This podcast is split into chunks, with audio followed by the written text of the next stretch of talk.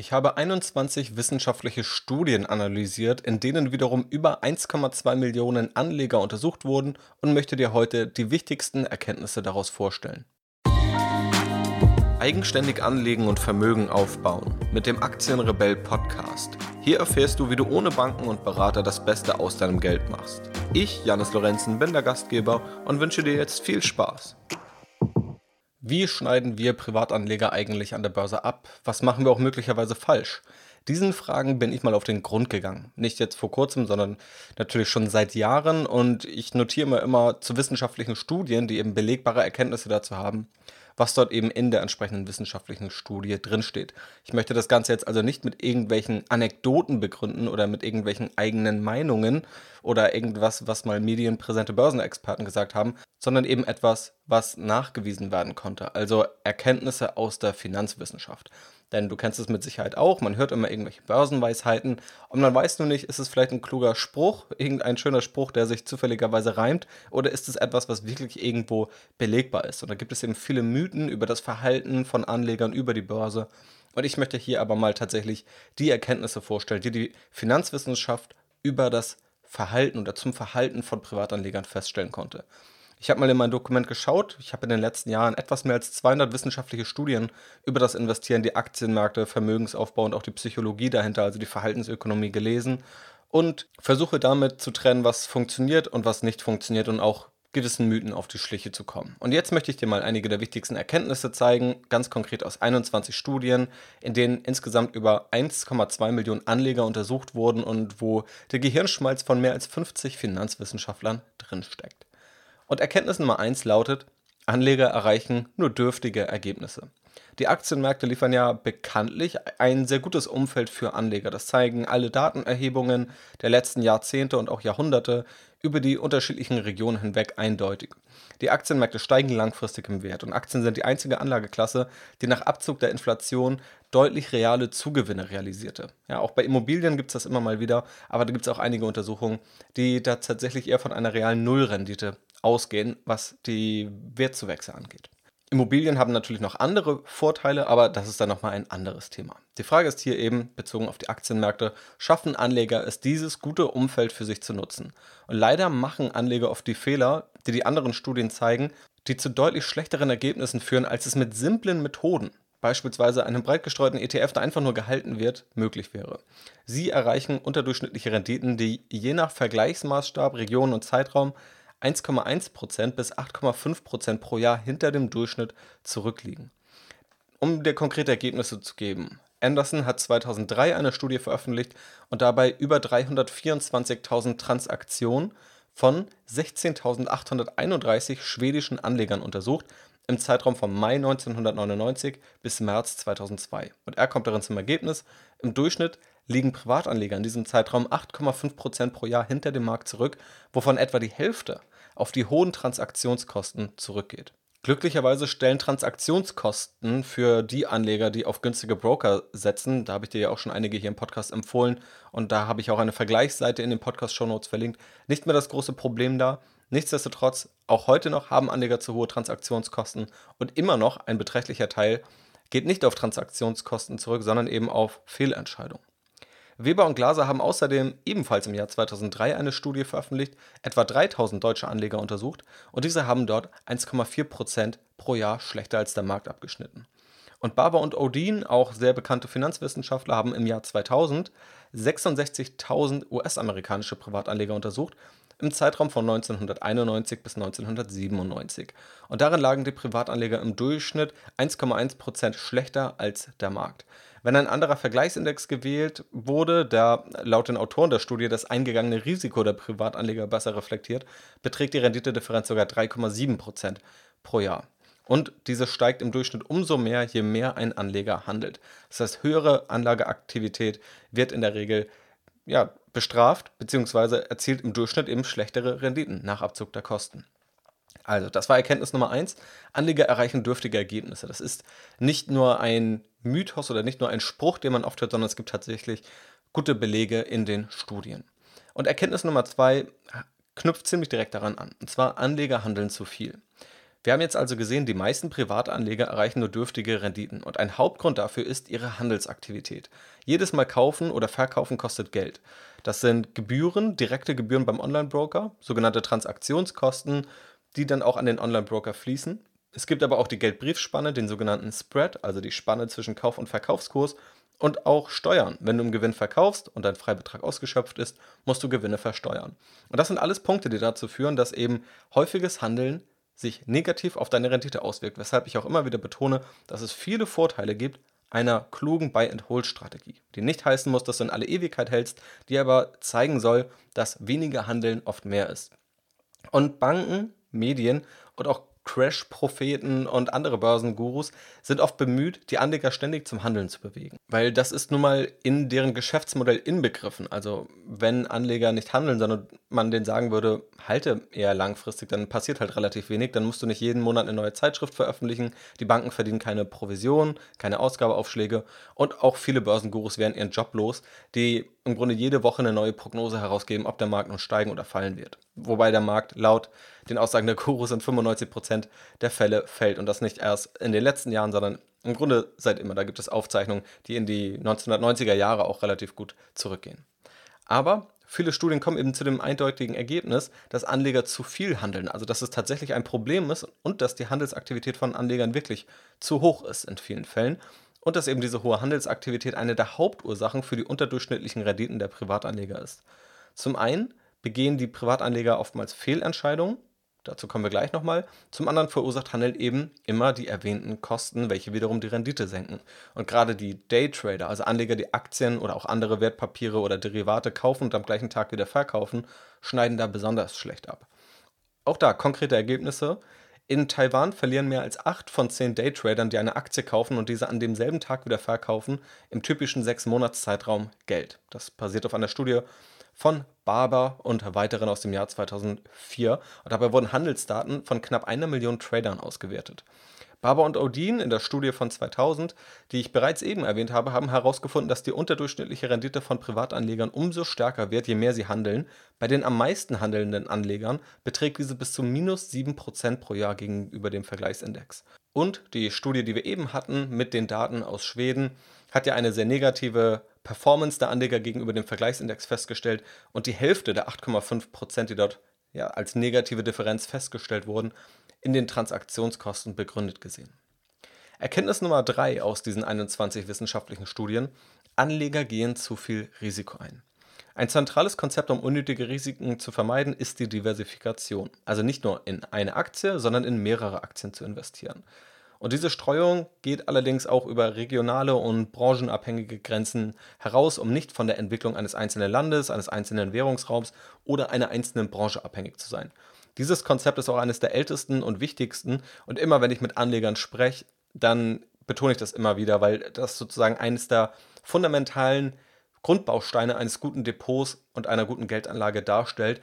Und viele glauben auch Diversifikation verstanden zu haben, kratzen da aber noch an der Oberfläche.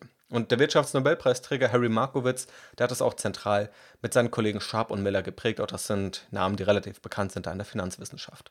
Dabei kommen unterschiedliche Studien zu unterschiedlichen Ergebnissen, wie viele unterschiedliche Aktien ein Depot beinhalten sollte. Einig sind sich aber alle, eine grundlegende Diversifikation sollte jedes Depot haben. Und was zeigt die Praxis? Die meisten Privatanleger sind systematisch unterdiversifiziert. Sie investieren in zu wenige Aktien, oftmals sogar in weniger als zehn. Gleichzeitig investieren sie den Großteil ihres Geldes in Aktien, die aus ihrem Heimatland kommen, in welchem sie offensichtlich rein zufällig geboren wurden. Jeder ist also der Meinung, dass die Renditen des eigenen Heimatlandes höher sein werden als die des Rests der Welt. Und diese Logik kann logischerweise nicht in jedem Land funktionieren. Dieses ziemlich weit verbreitete Phänomen, das ich auch immer wieder persönlich sehe, wenn ich beispielsweise mal in einen Depot-Check gehe, in den persönlichen Austausch mit Anlegern, nennen wir Home Bias. Und ein voll durchschlagender Home Bias konnte auch in einer Studie von Weber aus dem Jahr 2015 festgestellt werden, wo beispielsweise deutsche Anleger dazu neigen, 88% ihres Aktienportfolios im Durchschnitt in deutsche Aktien zu investieren. Wenn wir aber mal anschauen, was der deutsche Anteil gemessen an der Marktkapitalisierung an der weltweiten Marktkapitalisierung ist, dann liegen wir da im einstelligen Prozentbereich. Je nachdem, wie genau man misst und wie viele Länder man mit reinnimmt, liegt man dabei etwa 3 bis 4 Prozent. Also es ist absolut überproportional und das kann für unterschiedliche Länder festgestellt werden. Und diese Homebuys führt eben zu erhöhten Risiken, die sich durch eine gute Diversifikation leicht vermeiden lassen. Aber nicht nur bei der Anzahl der Aktien oder bei den investierten Regionen gehen Anleger zu viel Risiko ein. Gerade in untersuchten Phasen wie der Jahrtausendwende, also in den Jahren, die der Dotcom-Blase vorausgingen, zeigten viele Anleger eine starke Tendenz zu Software- und Internetunternehmen, die im folgenden Crash, dann 2002, 2003, bekanntlich massiv an Wert verloren. Davor aufgrund der rasanten Kursentwicklung aber von Anlegern geliebt wurden. Um da auch ein paar konkrete Ergebnisse der Studien zu nennen. French und Potabar konnten 1991 zeigen, dass Anleger nahezu ausschließlich in ihrem Heimatmarkt investieren und in diesem eine deutlich höhere Rendite als im Rest der Welt erwarten. So haben 98% der Japaner in japanische Aktien investiert, 94% der Amerikaner in US-amerikanische Aktien und 82% der Briten in Aktien aus Großbritannien. Glaser hat 2003 eine Studie veröffentlicht, über 3000 deutsche Anleger analysiert und festgestellt, dass der typische deutsche Investor 1997 nur fünf verschiedene Aktientitel gehalten hat. Mitte 2001 waren es acht, der Großteil davon Software- und Internetaktien. Dabei investieren Deutsche ca. 90% des Geldes in deutsche Aktien, obwohl diese eben nur 3 bis 4% der Marktkapitalisierung ausmachen. Barber und Odin haben 2000 in ihrer Studie festgestellt, dass der typische US-Investor nur vier verschiedene Aktienpositionen hält. Auch Anderson, den wir in der Schweden-Studie eben schon hatten, hat auch was zu dieser Thematik beigetragen und kam zum Ergebnis, dass die über 16.000 schwedischen Anleger, die er untersucht hat, insgesamt zu wenig gestreute Portfolios halten und eine Tendenz für hohes Risiko haben. Und Götzmann und Umar haben 2008 eine wissenschaftliche Studie veröffentlicht und festgestellt, Anleger sind nicht nur unterdiversifiziert, sie tendieren dazu, hochvolatile, also stark schwankende Portfolios zu halten und wählen Aktien aus, die stärker miteinander korreliert sind als bei einer rein zufälligen Auswahl. Und eine höhere Korrelation bedeutet dabei ein höheres Risiko. Ja, also Aktien, die tendenziell in die gleiche Richtung gehen und womöglich auch von den gleichen Faktoren betroffen sind. Also das gibt viele Studien, die zeigen, das Risikomanagement von Anlegern ist nicht gut und das eben auf unterschiedlichen Ebenen. Erkenntnis Nummer 4. Anleger können nicht mit Verlusten umgehen. Verluste gehören zur Börse wie der Kater zum Alkoholrausch. Das sind Dinge, die man leider nicht voneinander trennen kann. Aber jeder, der auf der Suche nach Gewinn ist, wird früher, später, vorübergehend oder auch endgültig mit Verlusten umgehen müssen. Wir schlagen uns bei diesem Umgang mit Verlusten nach diesen Studien zu urteilen nicht so gut. Wir empfinden Verluste deutlich stärker als Gewinne. Schätzungsweise muss ein Gewinn zweieinhalb Mal so hoch sein wie ein Verlust, um ihn emotional auszugleichen. Das heißt also, ein Verlust von Geld wiegt etwa zweieinhalb Mal so schwer wie der Gewinn der gleichen Summe.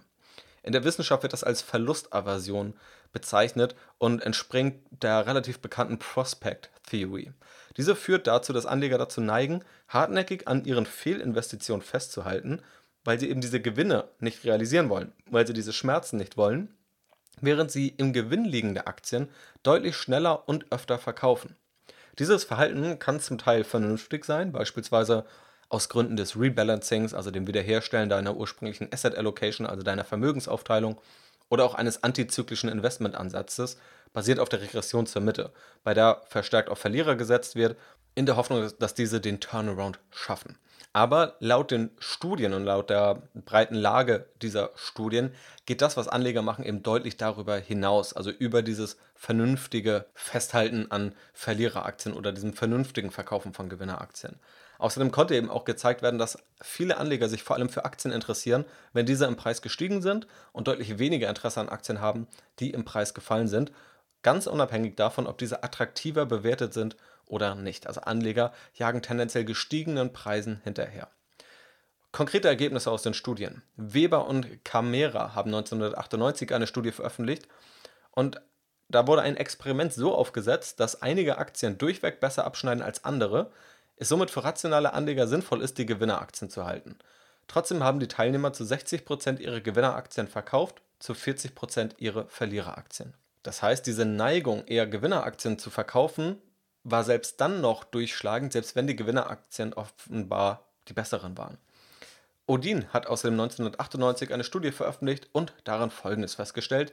Anleger verkaufen ihre Gewinneraktien zu 50% eher, als ihre Verluste zu realisieren und ohne dass das dadurch erklärt werden kann, dass entsprechende Informationen, rationale Überzeugungen, Transaktionskosten oder Rebalancing das erklären könnten.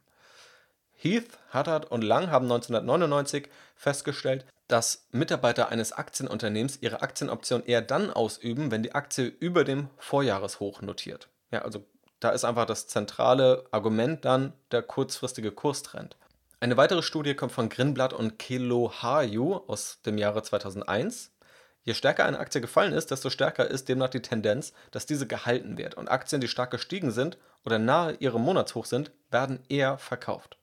Außerdem Shapira und Venezia haben 2001 eine Studie veröffentlicht und darin festgestellt, die Haltedauer von Gewinneraktien entspricht in etwa nur der Hälfte der Haltedauer von Verliereraktien. Sie werden also deutlich schneller wieder verkauft und da wurden sowohl Privatanleger als auch professionelle Anleger untersucht. Also du siehst, hier gibt es eine breite Studienlage, die das Ganze unterstützt, dass Gewinneraktien irrational schnell verkauft werden und dass Anleger sich schwer damit tun, mit Verlusten rational umzugehen. Erkenntnis Nummer 5. Anleger überschätzen sich selbst. Jeder, der sich aktiv an die Bewertung von Aktien macht und damit eben auch auf die Suche nach den besten Aktien, braucht eine Überzeugung. In der Regel ist es die Überzeugung, ich habe eine überdurchschnittlich gute Fähigkeit, nach Abzug der Kosten bessere Aktien als der Markt auszuwählen. Es gibt natürlich auch noch andere Gründe, also beispielsweise deshalb, weil du dich wohler fühlst mit dem Direktinvestment in Aktien oder weil du auch noch andere Ziele neben der Rendite verfolgst, aber das ist bei vielen Anlegern eine Überzeugung. Ich erinnere mich dabei auch noch gut an eine Umfrage, die gibt es auch in unterschiedlichen Kontexten, wo ich sie immer wieder erlebt habe. Ich habe es einmal auf einem Finanzseminar damals im Rahmen meines VWL-Studiums mitbekommen. Und da wurde die Frage gestellt, wer von Ihnen hält sich für einen überdurchschnittlich guten Autofahrer? Und ich schätze, etwa 80 bis 85 Prozent aller Hände ging hoch. Und, äh, das muss ich natürlich dazu auch sagen, meine natürlich auch. Wir haben uns aber offensichtlich systematisch überschätzt. Ja, also es können natürlich nicht 80, 85 Prozent der Menschen dort in diesem Hörsaal überdurchschnittlich gute Autofahrer sein, sondern 50 Prozent. Und diese Tendenz zur Selbstüberschätzung von Menschen ist gut in der Wissenschaft dokumentiert, beispielsweise von Moore und Healy 2008. Wie sieht das aber an der Börse ganz konkret aus? Dort gibt es im Grunde das gleiche Phänomen. Anleger schätzen ihre Fähigkeiten systematisch als zu gut ein und wählen daraufhin nachteilige Anlageansätze, wie eine zu geringe Streuung, weil sie der Meinung seien, sie kennen sich besser aus als alle anderen, und auch zu häufiges Handeln in dem Glauben, eben immer wieder klüger als der Markt zu sein. Das ist übrigens auch der Hauptgrund, warum laut Studien Frauen bessere Anleger als Männer sind. Um auch da konkrete Studien und Ergebnisse zu nennen, Deutsche Anleger, die denken, sie hätten ein überdurchschnittliches Wissen, diversifizieren zwar besser, handeln aber überdurchschnittlich viel. Das entstammt aus einer Studie von Dorn und Hubermann 2005. Barber und Odin, die wir jetzt schon ein paar Mal hatten, in ihrer 2001er Studie, haben festgestellt, Männer neigen dazu, sich eher selbst zu überschätzen als Frauen, weshalb sie mehr handeln und schlechter abschneiden. Und Diefs, Lüders und Schröder haben 2010 eine wissenschaftliche Studie veröffentlicht und festgestellt, Experten, die Marktprognosen treffen, zeigen eine Selbstüberschätzung. Diese wird mit steigender Erfahrung am Markt schlimmer, da der wahre Wissensstand laut Studie abnimmt.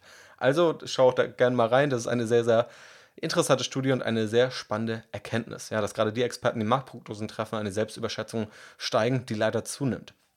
Übrigens, all das verlinke ich dir auch in den Show Notes. Also jede Studie habe ich da auch verlinkt, dann kannst du das alles auch nochmal für dich nachschauen. Erkenntnis Nummer 6. Investieren ist wie Kokain ziehen. Ja, eine spannende Erkenntnis habe ich jetzt nicht aus einer Studie über das Anlegerverhalten gefunden, sondern eher in der Biologie bzw. der Chemie. Genauer, was passiert eigentlich im Gehirn beim Investieren? Wissenschaftler, da zitiere ich jetzt eine Studie aus 2001 von Breiter und seinen Kollegen, konnten dort eine ähnliche Aktivität beobachten wie die, die beim Konsumieren von Kokain entsteht. Also da stellt sich natürlich die Frage, ob Investieren für die Anleger ein einziger Rausch ist. Für viele Anleger scheint es leider schon der Fall zu sein. Sie sehen die Börse also als Casino und nicht als Ort, an dem sie die optimalen Mittel für einen langfristigen und nachhaltigen Vermögensaufbau finden. Und offensichtlich, wenn man sich bestimmte Werbung anguckt, auch im Internet, dann wird natürlich öfter damit geworben, dass du irgendwie schnell handeln und traden kannst. Und wenn damit geworben wird, dass du langfristigen und nachhaltigen Vermögensaufbau betreiben kannst, dann findet das leider deutlich weniger Zuspruch, obwohl es offensichtlich die bessere Vorgehensweise ist. Es konnte sogar beobachtet werden, dass die Handelsaktivität zurückgeht, wenn der Lotto-Jackpot wächst, da sie beides oder da teilweise Anleger beides offensichtlich als reines Glücksspiel sehen. Auch da konkrete Ergebnisse. Dorn und Sengmüller 2009 haben 1000 deutsche Anleger befragt und untersucht. Diejenigen, die angegeben haben, das Investieren zu genießen oder einen Reiz durch Glücksspiele zu verspüren, handeln etwa doppelt so viel wie andere Anleger. Eine Studie aus Taiwan von Barber, Lee, Liu und Odin aus dem Jahr 2009 hat festgestellt, dass das Trading-Volumen in Taiwan um 25% gesunken ist, als eine legale Lotterie im April 2002 eingeführt wurde. Und aus den USA stammt die Studie von Dorn und Sengmüller aus dem Jahr 2007. Dort hat eine Erhöhung des Lotto-Jackpots eben in den USA in Höhe von einer Standardabweichung, das ist da die mathematische Kennziffer, zu einer Reduktion des Anteils von kleineren Tradern um ca. 1% geführt. Das bedeutet, je höher der Lotto-Jackpot, desto weniger interessieren sich Kleinanleger für die Börse. Das war der Zusammenhang, der dort festgestellt werden konnte. Erkenntnis Nummer 7, es sind übrigens acht Erkenntnisse, das heißt zwei spannende Erkenntnisse haben wir noch. Prognosen sind nichts wert. Wenn wir Menschen aber eins lieben und wenn Anleger eins lieben, dann sind es Prognosen. Wie viele Menschen wird es auf der Erde in 50 Jahren geben? Welche Jobs gibt es dann noch? Und natürlich, wo stehen die Aktienkurse und wann crasht es eigentlich mal wieder? Das sind die üblichen Fragen, wo zu den Experten aufgeschaut wird, die das Ganze dann möglichst fundiert beantworten sollen. Dabei hat sich eins aber immer wieder gezeigt, diese Prognosen liegen reihenweise daneben und bei den meisten dieser Fragen gibt es kein erkennbares Muster, dass diese irgendwie fundiert beantwortet oder geschätzt, geschweige denn gewusst werden können.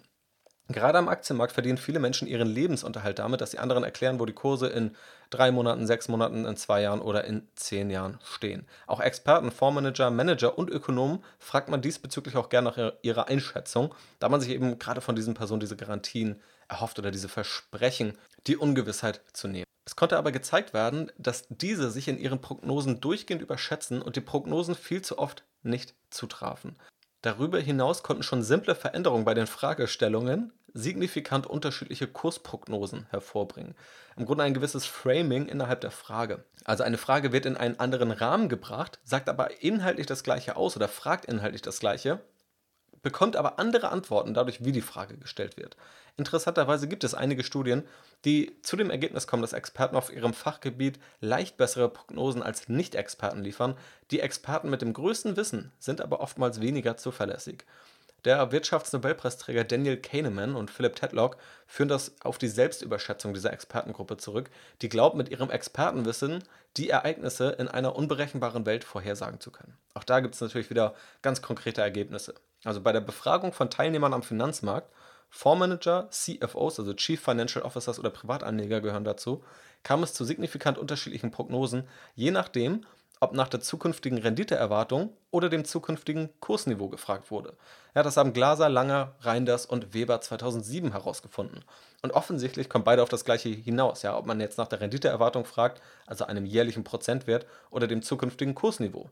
Ja, beides ist letztendlich dieselbe Kennzahl oder läuft genau auf das gleiche hinaus. Aber die Antworten waren unterschiedlich, was schon ja, sehr erstaunt ist, weil da wurden eben auch viele professionelle Manager und Fondsmanager befragt.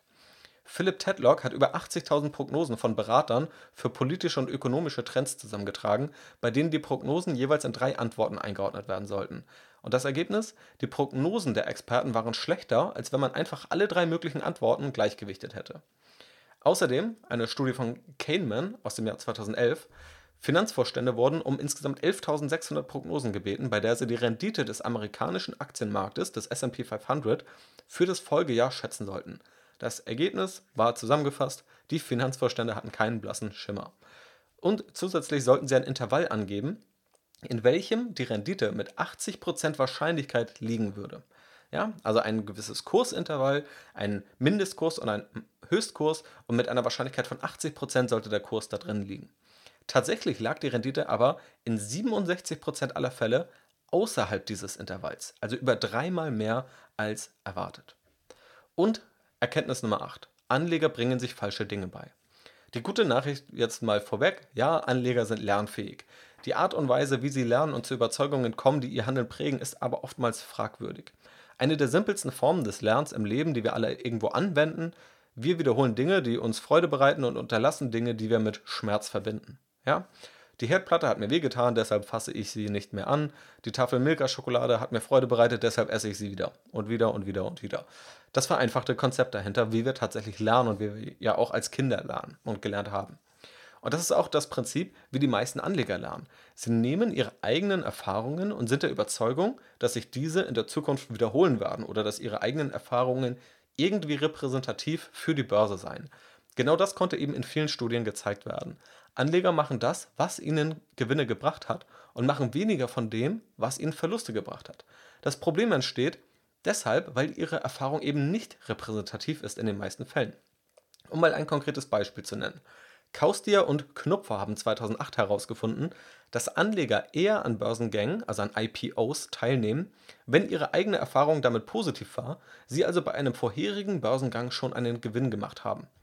Nun könnten aber 100 Börsengänge stattfinden, von denen beispielsweise nur 10 in den ersten Jahren einen Profit lieferten. Die Anleger, die zufälligerweise einen dieser 10 Börsengänge erwischt haben, werden nun die Wahrscheinlichkeit, dass Börsengänge gute Investitionen seien, deutlich überschätzen. Um so etwas zu vermeiden, müssen wir einen unbequemen Weg gehen, und zwar auf wissenschaftliche Studien und die Fakten schauen, statt unsere eigene Meinung und unsere eigene Erfahrung, die wir selbst machen, als repräsentativ und die einzig gültige Wahrheit wahrzunehmen. Und dieses Lernverhalten trifft jetzt nicht nur auf Börsengänge zu. Anleger neigen darüber hinaus dazu, ihre Aktienquote nach der in ihrem Leben erlebten Wertsteigerung des Aktienmarktes zu wählen. Ja, also je nachdem, wann jemand geboren wurde und wie der Aktienmarkt sich in dieser Zeit, in der Lebenszeit sozusagen entwickelt hat, desto stärker ist die Aktienquote, desto höher ist die Aktienquote, wenn die Aktienmärkte eben sich positiv entwickelt haben. Das heißt, das Geburtsjahr beeinflusst letztendlich tendenziell die Aktienquote von Anlegern. Und was ebenfalls festgestellt worden konnte, Anleger kaufen eher eine Aktie, die sie schon einmal mit Gewinn verkauft haben, mit der sie also eine positive Erfahrung verknüpfen, oder eine Aktie, die aus einer Industrie kommt, in der sie vorher schon einmal mit Erfolg investiert haben. Das ist natürlich kein systematischer Weg, um erfolgreich zu sein. Es zeigt aber eben wieder diese Tendenz, Anleger machen das, was ihnen Freude und schon mal Erfolg gebracht hat, unabhängig davon, ob es jetzt wirklich repräsentativ ist oder ob es dafür fundamentale Gründe gibt. Und auch hier habe ich natürlich wieder ein paar konkrete Ergebnisse. Die Studie von Kaustier und Knupfer habe ich dir eben genannt mit den Börsengängen. Dann gibt es die Studie von Malmendier und Nagel aus dem Jahr 2011. Die haben festgestellt, Anleger aus solchen Altersgruppen, die in ihrem Leben hauptsächlich hohe Aktienmarktrenditen erlebt haben, sind weniger risikoadvers, ja, also sind anders gesagt risikofreudiger und auch eher geneigt, in Aktien zu investieren. Barber und Odin haben auch 2011 nochmal eine Studie veröffentlicht und festgestellt, Anleger kaufen eher eine Aktie wieder, die sie zuvor mit Gewinn verkauft haben, als eine Aktie, die sie vorher mit Verlust verkauft haben. Und die Studie, die ich eben genannt habe, von Huang aus dem Jahr 2010. Anleger kaufen eher eine Aktie aus einer Industrie, falls ihr vorheriges Investment in dieser Industrie eine höhere Rendite als der Markt geliefert hat. So, und das waren die acht zentralen Erkenntnisse aus diesen 21 wissenschaftlichen Studien mit insgesamt über einer Million analysierten Anlegern und deren Verhalten. Und wenn du das Ganze jetzt so mitgedacht hast für dich, was nun auf dich selbst zutrifft, bist du nun vielleicht besorgt, da du dich in einigen Punkten selbst wiedererkannt hast. Vielleicht bist du aber auch beruhigt, da du denkst, ach ja, also diese dämlichen Anleger, zum Glück gehöre ich nicht dazu und zum Glück mache ich alles besser. Ich hoffe natürlich, dass es tatsächlich so ist, aber es gibt auch ein psychologisches Phänomen oder eine kognitive Verzerrung, die es verhindern könnte. Das nennt man den Blind Spot Bias, dass man glaubt, dass diese Denkfehler und diese kognitiven Verzerrungen, diese womöglich psychologisch bedingten Fehlentscheidungen immer nur anderen passieren würden und nie einem selbst. Ja, dass man sozusagen einen Blind Spot hatte, also einen blinden Fleck hat, um selbst das Ganze bei sich wiederzuerkennen. Das ist natürlich deshalb gefährlich, denn wenn man tatsächlich diese Fehler macht, aber ganz ignoriert, dass man sie machen könnte oder glaubt, immer nur andere machen diese Fehler, begehen wir die Fehler ja selbst trotzdem, da wir immer denken, dass nur die anderen diese begehen und wir immun sind und dann werden wir es aber früher und später in unserer Geldanlage sehen.